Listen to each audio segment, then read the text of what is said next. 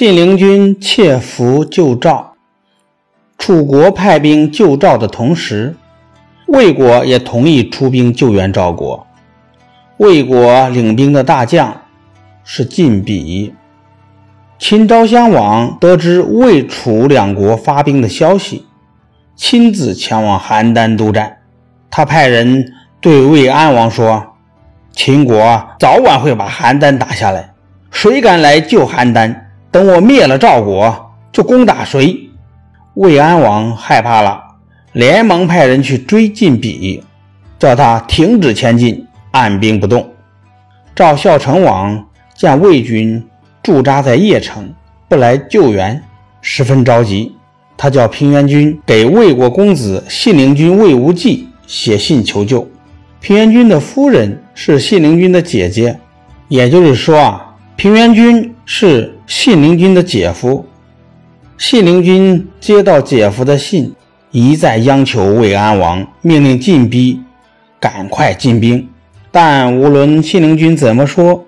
魏王就是不答应，信陵君没有办法，对门客说：“大王不愿意进兵，我决定自己去赵国救援姐夫，与秦军拼个你死我活。”他手下的很多门客都愿意跟着信陵君一起去。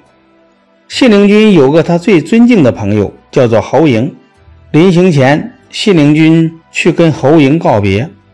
侯嬴说。你们这样去救赵国，跟把一块肥肉扔到饿虎的嘴边没什么区别。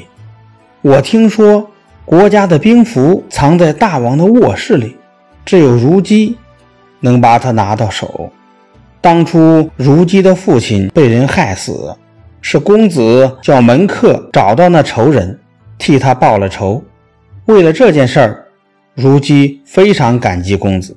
如果公子请如姬帮忙，让他把兵符倒出来，如姬一定会答应。公子如果拿到了兵符，就能接管晋鄙的兵权，然后带兵去救援赵国，这比空手去送死不是强多了吗？信陵君马上派人去求如姬，如姬一口答应了。当天午夜，如姬。趁魏王睡觉的时候，把兵符倒了出来，交给一个心腹，送给了信陵君。侯嬴见信陵君拿到了兵符，又对信陵君说：“将在外，君命有所不受。万一晋鄙接到兵符，不肯交出兵权，您打算怎么办？”信陵君皱着眉头，答不出来。侯英说。我已经替公子想好了。我有个朋友叫朱亥，是魏国数一数二的大力士。公子可以把他带着。要是晋鄙痛痛快快的把兵权交出来，那是最好不过。要是他推三阻四，就让珠海来收拾他吧。信陵君带人到了邺城，假传魏王的命令。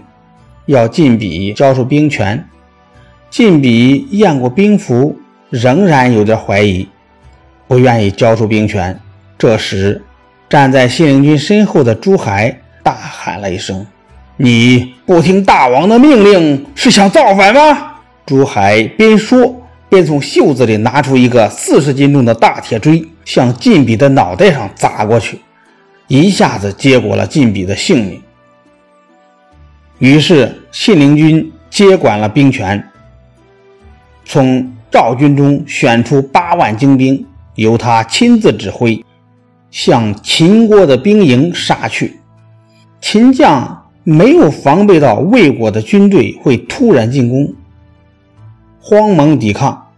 这时，邯郸城内的平原君见魏国救兵赶到，也带着赵国的军队杀将出来，两下夹攻。打得秦军一败涂地。